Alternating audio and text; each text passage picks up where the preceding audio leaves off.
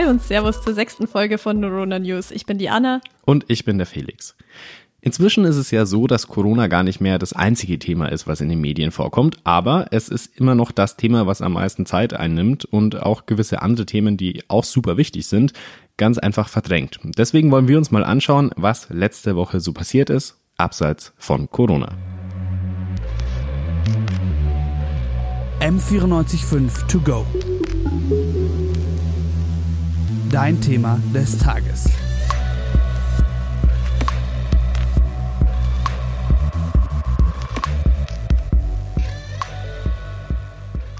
Das Bundesverfassungsgericht hat das Bundesnachrichtendienstgesetz gekippt. Dazu sprechen wir nachher mit Bijan Morini, der die Reporter ohne Grenzen im Prozess vertreten hat. Er erklärt uns unter anderem, warum das Gesetz verfassungswidrig war und wie sich das Bundesverfassungsgericht mit dem Urteil für die internationale Pressefreiheit einsetzt. Außerdem schauen wir uns an, wie die EU die europäische Landwirtschaft ökologischer gestalten will.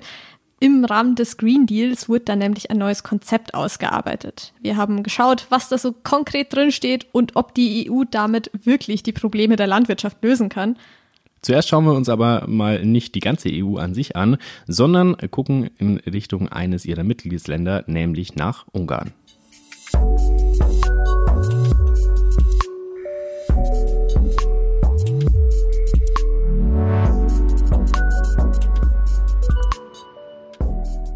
Am Dienstag, da hat das ungarische Parlament ein neues Gesetzpaket durchgewunken, das dem Land durch die Corona-Krise helfen soll.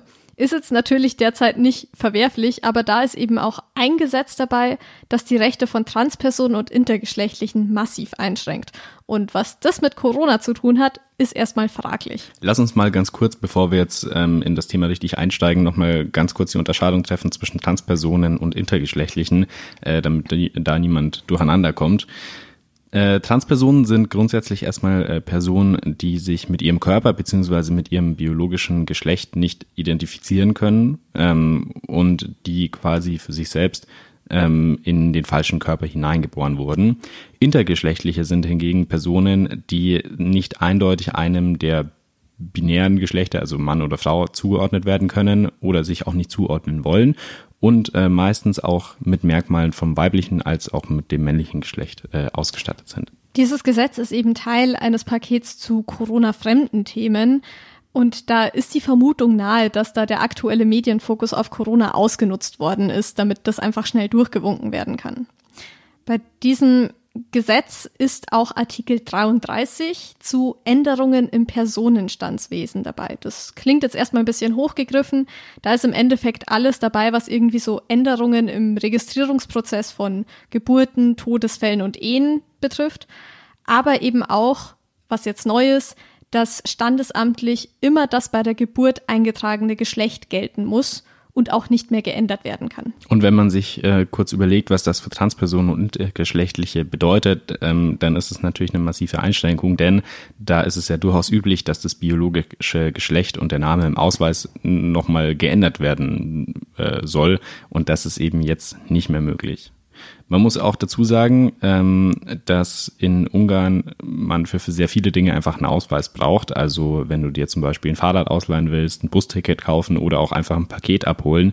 Das heißt, du musst dich dann im Endeffekt andauernd vor komplett fremden Menschen outen, ob du das willst oder nicht. Genau, und ähm, wie man sich vorstellen kann, wenn, wenn man sich eben immer häufiger vor fremden Leuten outen muss, dann ist da eben die Sorge auch begründet, dass die Neuregelung zu zusätzlicher Diskriminierung und eben auch Gewalt führen kann.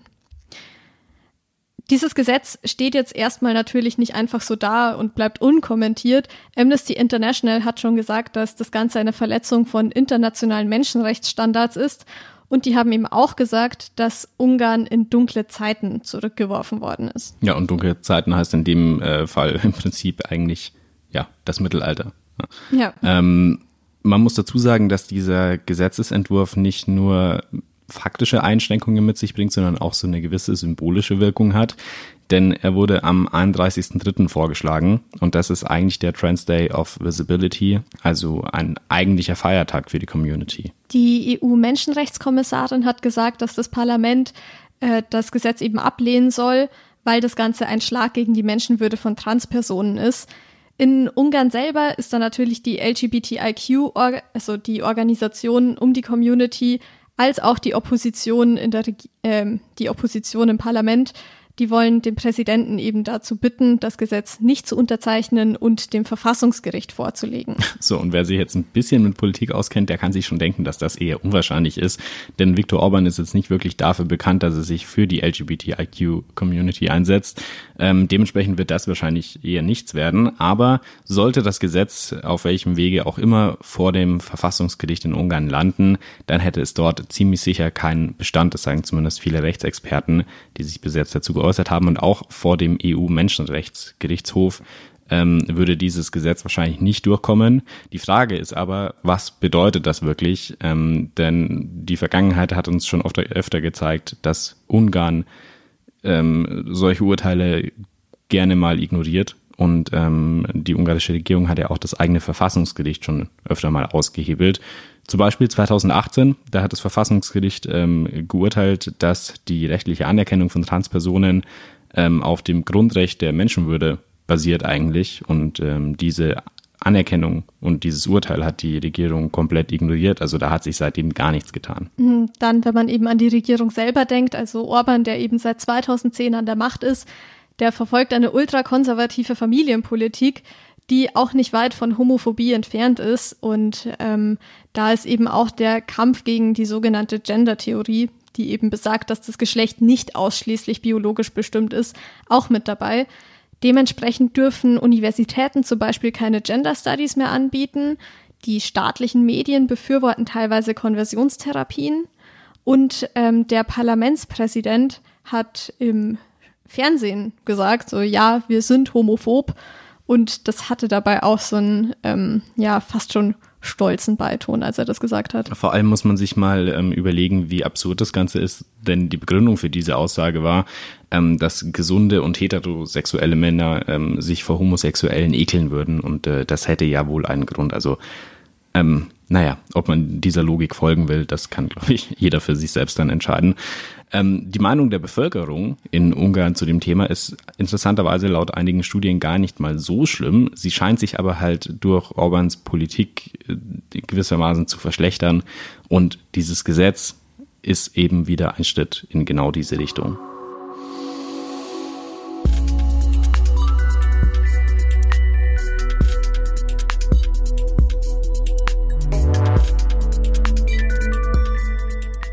Die Europäische Union hat eine neue Initiative vorgestellt, mit der sie die Landwirtschaft langfristig umweltfreundlicher und klimaschonender gestalten will. Das Ganze nennt sich From Farm to Fork, also jetzt mal ganz frei übersetzt vom Hof auf den Teller und ist im Rahmen vom Green Deal entstanden, der schon letztes Jahr vorgestellt wurde. Der Green Deal, wir erinnern uns, das ist eben dieses große Maßnahmenpaket, das dafür sorgen soll, dass die EU bis 2050 klimaneutral ist. Ähm, damals wurde kritisiert, dass der Green Deal eigentlich nur ein Fahrplan ist und wie der tatsächlich umgesetzt wird, war fraglich. Fest stand aber auch da, dass der Green Deal jeden Sektor individuell angehen will und das ist jetzt quasi der Start für die Agrarwirtschaft. Du hast schon gesagt, äh, beim Green Deal war das Problem, dass es eben quasi mehr ein Fahrplan war. So im ersten oder auf den ersten Blick sieht das jetzt mal anders aus, denn in diesem neuen Paket sind schon einige Vorschläge mit drin, die im ersten Moment auch doch ziemlich beeindruckend wirken. Äh, so soll zum Beispiel die Anzahl der Pestizide auf Ackerflächen reduziert werden und ein Viertel der EU-Ackerfläche soll biologisch bewirtschaftet sein. Außerdem will die Union ähm, den Einsatz von Medikamenten in der Fleischindustrie reduzieren und die Wälder aufforsten.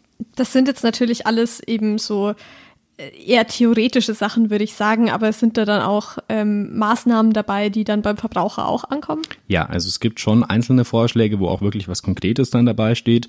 Äh, zum Beispiel soll es ein neues Label geben, das äh, kennzeichnet, wie äh, gesundheitlich sinnvoll und ökologisch gut quasi ein, ein bestimmtes Produkt auch wirklich ist. Ähm, das Ganze orientiert sich so ein bisschen an dem Nutri-Score, den gibt's ja schon in verschiedenen Ländern, unter anderem auch in Deutschland. Der ist aber bis jetzt eben noch freiwillig und ich bin ganz ehrlich, ich habe den mal abgesehen von irgendwie Sojajoghurts oder Sojamilch in irgendwelchen Bioläden noch nicht gesehen, wirklich im großen Einzelhandel. Ähm, und dieses neue Label sollte dann aber verpflichtend sein. Das ist jetzt natürlich, wie gesagt, nur ein kurzer Ausschnitt der Neuerungen. Die neuen Richtlinien, die werden aber trotzdem noch unter demselben Licht gesehen wie der Green Deal damals selber und zwar eben eher als eine Art Fahrplan. Da kritisieren eben vor allem die Landwirte, dass das Dokument noch nicht ausreichend ausgearbeitet worden ist. Außerdem kostet das Ganze 20 Milliarden Euro und die müssen dann vor allem von den Mitgliedstaaten und von dem privaten Sektor aufgebracht werden. Es gibt aber natürlich noch mehr Kritik, zum Beispiel zum Thema Versorgungssicherheit. Denn natürlich, wenn ich viel auf biologische Landwirtschaft umstellen will, dann ähm, ist das natürlich immer ein Thema, ob ich damit wirklich so produktiv sein kann, wie denn auch bei konventioneller Landwirtschaft. Da sagt zum Beispiel der Vorsitzende des EU-Agrarausschusses Norbert Linz, der ist von der CDU, ähm, dass er die langfristige Versorgungssicherheit nicht wirklich gegeben sieht und äh, dass das ein Problem sein könnte von diesem Plan. Ähm, auch der Präsident vom Bundesverband Agrarhandel, ähm, der sagt, dass die pauschale Reduktion der eingesetzten Menge an Pflanzenschutz und Düngemitteln zum Beispiel nicht immer sinnvoll ist. Also das kommt einfach vom Betrieb zu Betrieb, ist das halt jeweils anders und es kommt darauf an, wie die Umstände sind. Ähm, er persönlich sagt, man solle sich lieber auf die bessere Vernetzung konzentrieren und vor allem auch mehr Geld in die Entwicklung von besseren Pflanzenschutzmitteln investieren. Neben dieser Kritik äh, ist es natürlich auch ein Problem, dass wir hier wieder einen Katalog an Maßnahmen haben, der eben langfristig helfen soll, also über die nächsten Jahre. Ähm, die Auswirkungen vom Klimawandel sind aber natürlich jetzt schon da.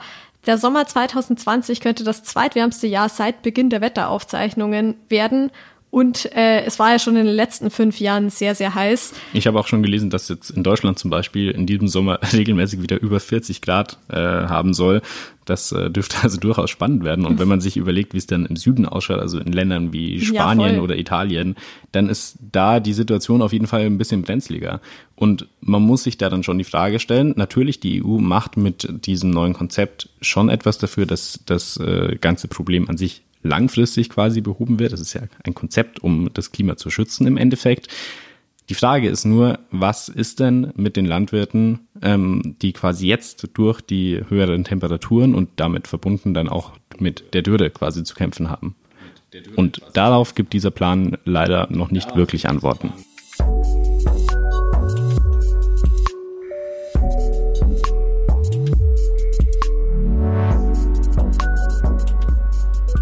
Das Bundesverfassungsgericht hat am Dienstag das Bundesnachrichtendienstgesetz gekippt. Das ist die Antwort auf eine Klage von Reporter ohne Grenzen, der Gesellschaft für Freiheitsrechte und weiteren Medienorganisationen sowie weiteren JournalistInnen. Was das jetzt konkret bedeutet, darüber sprechen wir gleich noch. Zuerst fasst Laura Wiedemann aus dem M945 Politikressort aber nochmal in 100 Sekunden zusammen, was der Bundesnachrichtendienst eigentlich genau macht. Schneller wissen, was los ist. Politik in 100 Sekunden. Heute der Bundesnachrichtendienst. Geheimdienste. Bei diesem Wort denken viele an die CIA oder Whistleblower Edward Snowden, an Abhörung und an Überwachung. Kurz an nichts Gutes. Immer wieder wird Kritik an Geheimdiensten weltweit laut. In Deutschland gibt es drei Nachrichtendienste. Das Bundesamt für Verfassungsschutz, kurz BFV, den Militärischen Abschirmdienst MND und den BND, den Bundesnachrichtendienst. Letzterer hat seinen Sitz in Berlin als Bundesoberbehörde des Kanzleramtes. Seine Aufgabe, Informationen im Ausland sammeln und auswerten, die von außen- und sicherheitspolitischer Bedeutung für die Bundesregierung sind. Dazu ist der BND in zwölf Abteilungen aufgeteilt, die ein breites Spektrum an Aufgaben erfüllen.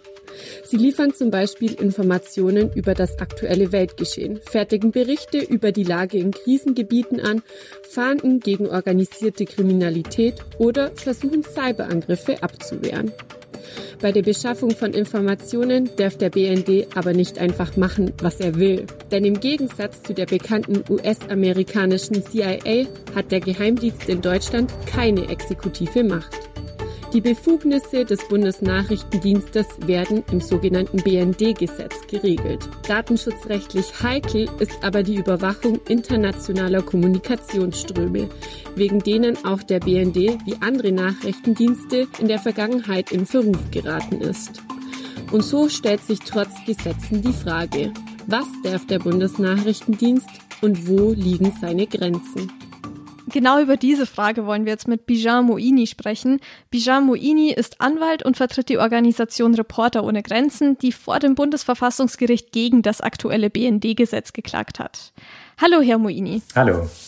Eigentlich ist es ja die Aufgabe von Geheimdiensten, Leute auszuspionieren, oder? Also, wo liegt denn das Problem bisher? Ähm, also das Problem in der aktuellen Überwachungstätigkeit des BND liegt, dass sie quasi ungeregelt erfolgt. Also es stimmt natürlich, dass Geheimdienste, das ist eher deren Aufgabe, dass sie spionieren, aber nur weil es ihre Aufgabe ist, dürfen sie das nicht ohne Begrenzung tun. Und der Bundesnachrichtendienst vertrat bislang die Auffassung, dass er in seiner Spionagetätigkeit nicht an das deutsche Grundgesetz ge äh, gebunden ist, wenn er im Ausland aktiv wird. Und das hat viele Folgewirkungen gehabt, die aus unserer Sicht die Rechte von Betroffenen verletzt haben. Das Bundesverfassungsgericht hat seine Entscheidung ja so begründet, dass Grundrechte auch für Ausländer im Ausland gelten müssen.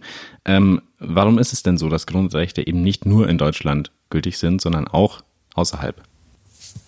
Das äh, Grundgesetz bindet in Artikel, mit Artikel 1 Absatz 3 alle staatliche Gewalt an die Grundrechte. Und dann werden in den Artikeln äh, 2 bis 19 und es gibt noch ein paar andere Grundrechtsartikel äh, näher ausgeführt, was das bedeutet. Und es gibt keine territoriale Beschränkung auf die Bundesrepublik oder irgendetwas dergleichen. Also Grundrechtsschutz ist nach der Vorstellung des äh, Grundgesetzes, und so hat das auch das Bundesverfassungsgericht jetzt ausgelegt, äh, immer angeknüpft an die Funktion der, des Regierungshandelns. Also sobald die Regierung aktiv wird und äh, die Interessen von anderen Personen oder von Einzelpersonen, von Menschen berührt, dann muss sie die Grundrechte achten. Das, Grund, äh, das Bundesverfassungsgericht hat zwar auch gesagt, der Grundrechtsschutz kann im In- und Ausland unterschiedlich ausgestaltet sein. Also das heißt äh, nicht, dass wenn zum Beispiel der Bundesnachrichtendienst im Ausland ähm, Ausländer überwacht, er dieselben Anforderungen einhalten muss, wie wenn die deutsche Polizei einen äh, Menschen im Inland überwacht. Aber ähm, sie muss jedenfalls bestimmte Maßgaben einhalten und kann nicht völlig ohne irgendwelche Begrenzungen aktiv werden. Ja, der, der BND, der filtert ja jetzt eigentlich schon, wen er abhört sodass auch nur wirklich interessante Personen abgehört werden. Aber warum reicht es denn jetzt nicht aus? Also das Einzige, was der BND gerade macht und ähm, oder versucht zu machen, ist mit diesen Filtern die Kommunikation äh, in drei verschiedene Kategorien zu unterscheiden. Also vielleicht ein Schritt zurück, was der BND, also worum es eigentlich geht, ist Internetmassenüberwachung. Das heißt, der BND kann an Internetknotenpunkten, insbesondere wie zum Beispiel dem D-Kix in Frankfurt, dem größten Internetdatenknotenpunkt der Welt, äh, Daten ausleiten und durchsucht diese dann nach aus seiner Sicht interessanten Daten. Und dazu, damit er das äh, überhaupt darf, äh, muss er sich beschränken auf Kommunikation von Ausländern im Ausland. Und dafür muss er sie unterscheiden von sogenannter internationaler Kommunikation. Das ist Kommunikation zwischen Inländern und Ausländern und äh, inländischer Kommunikation, also zum Beispiel wie zwischen uns jetzt. Äh, und die Filter, die er anwendet, leisten äh, vor allem das, nämlich äh, eben die Kommunikation zu identifizieren, die er nach der bisherigen Rechtslage unbegrenzt dann weiter analysieren darf. Und es gibt eine zweite Stufe, das sind die sogenannten Suchbegriffe, die der äh, BND verwendet. Also er kann nicht alle, in, am Tag sind es 1,2 Billionen Kommunikationsdatensätze einfach so äh, durchsehen. Das geht natürlich nicht, sondern er muss automatisch äh, Suchbegriffe darauf anwenden. Und er hat eine, sechsstellige Zahl an Suchbegriffen in seinen Datenbanken. Aber auch diese Suchbegriffe konnte er bislang völlig frei bestimmen. Also es gab dafür keine Beschränkungen in irgendeiner Form. Er musste nicht darlegen, warum man jetzt die E-Mail ähm, von XY äh, systematisch aus dem Internet, also alles, was an diese E-Mail-Adresse systematisch geht, aus systematisch aus dem Internet filtern muss. Er musste das einfach nicht, nie begründen und äh, vor allen Dingen wurde es auch nicht kontrolliert. Wieso ist es denn wichtig, dass gerade Deutschland jetzt diesen Schritt geht? Also das ist ähm, eher eine politische Frage eigentlich. Ähm, dazu habe ich natürlich auch eine Meinung, nur damit man das quasi trennt von der, von der Entscheidung selbst. Da, darum ging es in der Entscheidung nicht so besonders. Ich glaube persönlich ist es extrem wichtig, äh, schon aus unserer Geschichte heraus. Äh, Deutschland hat nicht gerade ähm, ja keinen kein, bislang keinen besonders positiven Eindruck auf in der Weltgeschichte hinterlassen, jedenfalls wenn man sich die, die erste Hälfte des äh, 20. Jahrhunderts ansieht. Und äh, die, das Grundgesetz der Bundesrepublik Deutschland ist auch eine Reaktion auf, auf die dramatischen Schandtaten gewesen, die, die Deutschland begangen hat. Äh, und äh, dass wir dieses Grundgesetz nun hochhalten und unsere, ähm, unsere Macht äh, beschränken, äh, freiwillig, ist, glaube ich, ein großartiges Signal an die Welt, das äh, hoffentlich auch andere Staaten dazu animiert, ähm, ihre Geheimdiensttätigkeit einzuschränken. Und dass das jetzt nicht völlig naiv ist zu glauben, sieht man schon daran, dass das Bundesverfassungsgericht seinerseits in der mündlichen Verhandlung, die letztlich zu diesem Urteil geführt hat, sich selbst kundig gemacht hat, zum Beispiel bei einem britischen Sachverständigen, der über das Kontrollregime berichtet hat, das in Großbritannien herrscht, ähm, dass die Geheimdienste dort kontrolliert. Also andere Länder schauen sich schon an, was, was wir machen und wie wir unseren Geheimdienst aufstellen und unsere Überwachung regeln. Und das kann schon auch auf andere Länder ausstrahlen. Und davon würden dann auch wiederum wir profitieren, weil wir weniger überwacht würden von ausländischen Geheimdiensten der Großteil der Nebenkläger, das sind eben internationale JournalistInnen. Ist das Urteil denn jetzt auch für deutsche ReporterInnen und JournalistInnen von Bedeutung? Ja, in zweierlei Hinsicht. Das erste ist, äh, das Bundesverfassungsgericht hat äh, höhere Anforderungen gestellt an das, was ich vorhin geschildert habe, nämlich die Filterung. Also äh, bislang ist das Risiko schon beträchtlich, dass man ähm, auch in den, in den Datenbanken des BND landet, selbst wenn man Deutscher oder Inländer ist. Einfach weil die Filter, jedenfalls nach allem, was wir gehört haben, nicht, aus, nicht ausreichend leistungsstark sind. Das heißt, auch deutsche JournalistInnen konnten bislang in diesen Datenbanken landen. Der zweite Punkt ist vielleicht noch relevanter. Es gibt ja gerade so in Zeiten der Globalisierung immer größere, immer häufiger große Verbünde an ähm, vor allem investigativ arbeiten, arbeitenden Journalistenkollektiven, die transnational arbeiten, in denen dann viele Redaktionen in vielen verschiedenen Ländern zusammen, äh, zum Beispiel an der ähm, Analyse der Panama Papers äh, äh, arbeiten, also zum Beispiel Steuerbetrug aufdecken. Und wenn man sich nun vorstellt, dass äh, zum Beispiel eine slowenische Zeitung überwacht werden darf, ohne irgendwelche Beschränkungen, äh, die ständig mit der Süddeutschen Zeitung kommuniziert, dann äh, und, und diese Daten in, äh, oder überhaupt einfach die Arbeit der slowenischen Zeitung eingeschränkt wird, dann wirkt sich das auch auf den deutschen Journalismus aus. Die Arbeit des BND ähm, dürfte sich ja durch das gesprochene Urteil jetzt doch durchaus verändern. Ähm, kann der BND denn überhaupt weiterhin noch die Sicherheit von Deutschland gewährleisten in dieser Art und Weise? Ähm, ja, also die Frage setzt, äh, schon mal so eine Annahme, von der ich nicht weiß, ob sie zutrifft, dass die Arbeit des BND nämlich wirklich so zentral ist für die Sicherheit Deutschlands und für die Sicherheit der Bundeswehr und so weiter. Das sind jetzt immer so Beispiele. Ähm, da, da wissen wir einfach nicht viel. Das, das sind erstmal Behauptungen. Ähm, ich will die auch nicht in Zweifel stellen. Ich will nur, also ich will nicht grundsätzlich, ich will nicht das Gegenteil behaupten, aber trotzdem muss man sich auch immer bewusst machen, das sind Annahmen. Äh, Geheimdienste arbeiten im Geheimen und wir, wir erfahren einfach leider selten, was sie denn wirklich leisten. Aber selbst wenn man das äh, unterstellt, dass das dem äh, BND regelmäßig gelingt, äh, Gefahren von Deutschland fernzuhalten, äh, dann bin ich mir ziemlich sicher, dass diese Möglichkeit in Zukunft nicht eingeschränkt sein wird, weil das Bundesverfassungsgericht klar unterschieden hat, ähm, einerseits zwischen äh, der strategischen Fernmeldeaufklärung, äh, die die Bundesregierung schlicht zu ihrer eigenen Information nutzt und nicht weitergibt ähm, also die, die, diese Daten nicht weitergibt. Das wird zukünftig, ähm, auch wenn es strenger kontrolliert werden wird, äh, weiterhin erlaubt sein. Und das Bundesverfassungsgericht hat aber andererseits immer dann, wenn es persönlich wird, äh, deutlich strengere Vorgaben nun formuliert. Also zum Beispiel, wenn jemand gezielt überwacht wird, wenn man ihn für gefährlich hält oder wenn, wenn ein Journalist gezielt überwacht werden soll, wenn man davon ausgeht, dass er Kontakt zu interessanten Quellen hat. Da gelten jetzt viel höhere Voraussetzungen und eben auch wieder ein deutlich strengeres Kontrollregime. Also sprich, der BND wird äh, zwar mehr Arbeit haben, damit zu begründen, warum er bestimmte äh, Telefonnummern abhorcht und, und dergleichen und muss sich auch rechtfertigen gegenüber äh, Dritten, nämlich unabhängigen Gremien. Äh, aber seine Arbeit im Ergebnis wird wahrscheinlich gar nicht so viel anders sein. Ja, der BND, der soll sich jetzt bis 2021 auf das neue Gesetz einstellen. ist es denn jetzt überhaupt zeitlich machbar? Ähm, also davon gehe ich schwer aus. Das ist ja anderthalb Jahre noch. Äh, der BND hatte eigentlich faktisch sogar mehr Zeit, weil er spätestens seit er gehört hat, dass das Bundesverfassungsgericht mündlich über, sein, über unsere Verfassungsbeschwerde verhandeln möchte, äh, sich ja also wissen konnte, das was auf ihn zukommt, weil das ist in der Regel ein Zeichen aus Karlsruhe, dass äh, an der Verfassungsbeschwerde auch etwas dran ist. Und allerspätestens nach der mündlichen Verhandlung im Januar war eigentlich klar, dass das Bundesverfassungsgericht allerwenigstens feststellen wird, dass der BND auch im Ausland an die Grundrechte gebunden ist und dass das selbstverständlich bedeuten wird, dass äh, die Rechtsgrundlagen angepasst werden müssen, weil sie eben auf einer ganz anderen Annahme, ähm, nämlich der fehlenden äh, Grundrechtsgeltung basierten.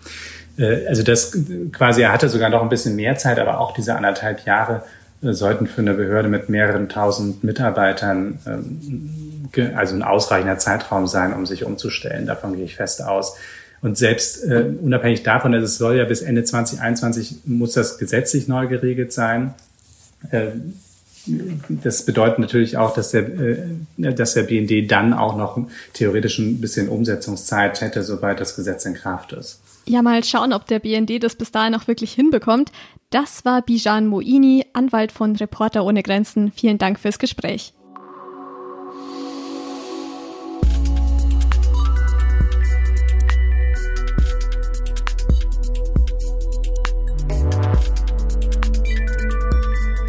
Das war die sechste Folge von Neurona News hier bei M945 To Go. Wir sagen Danke an alle, die an dieser Folge mitgearbeitet haben. Das sind aus der M945 Redaktion Mika Stopka, Milan Busch, Sebastian Schmidt und Laura Wiedemann. Merci auch an Jonas Bayer und Moritz Batscheider, die sich um die Produktion dieser Folge gekümmert haben. Und noch ein kleiner Hinweis, der Redaktionsschluss dieser Folge war am Sonntag, dem 24.05. um 18 Uhr. Ich bin Felix Meindorfer. Mein Name ist Anna Venus. Wir freuen uns, dass ihr dabei wart. Alles Wichtige abseits von Corona gibt es dann nächsten Montag wieder hier bei M945 To Go.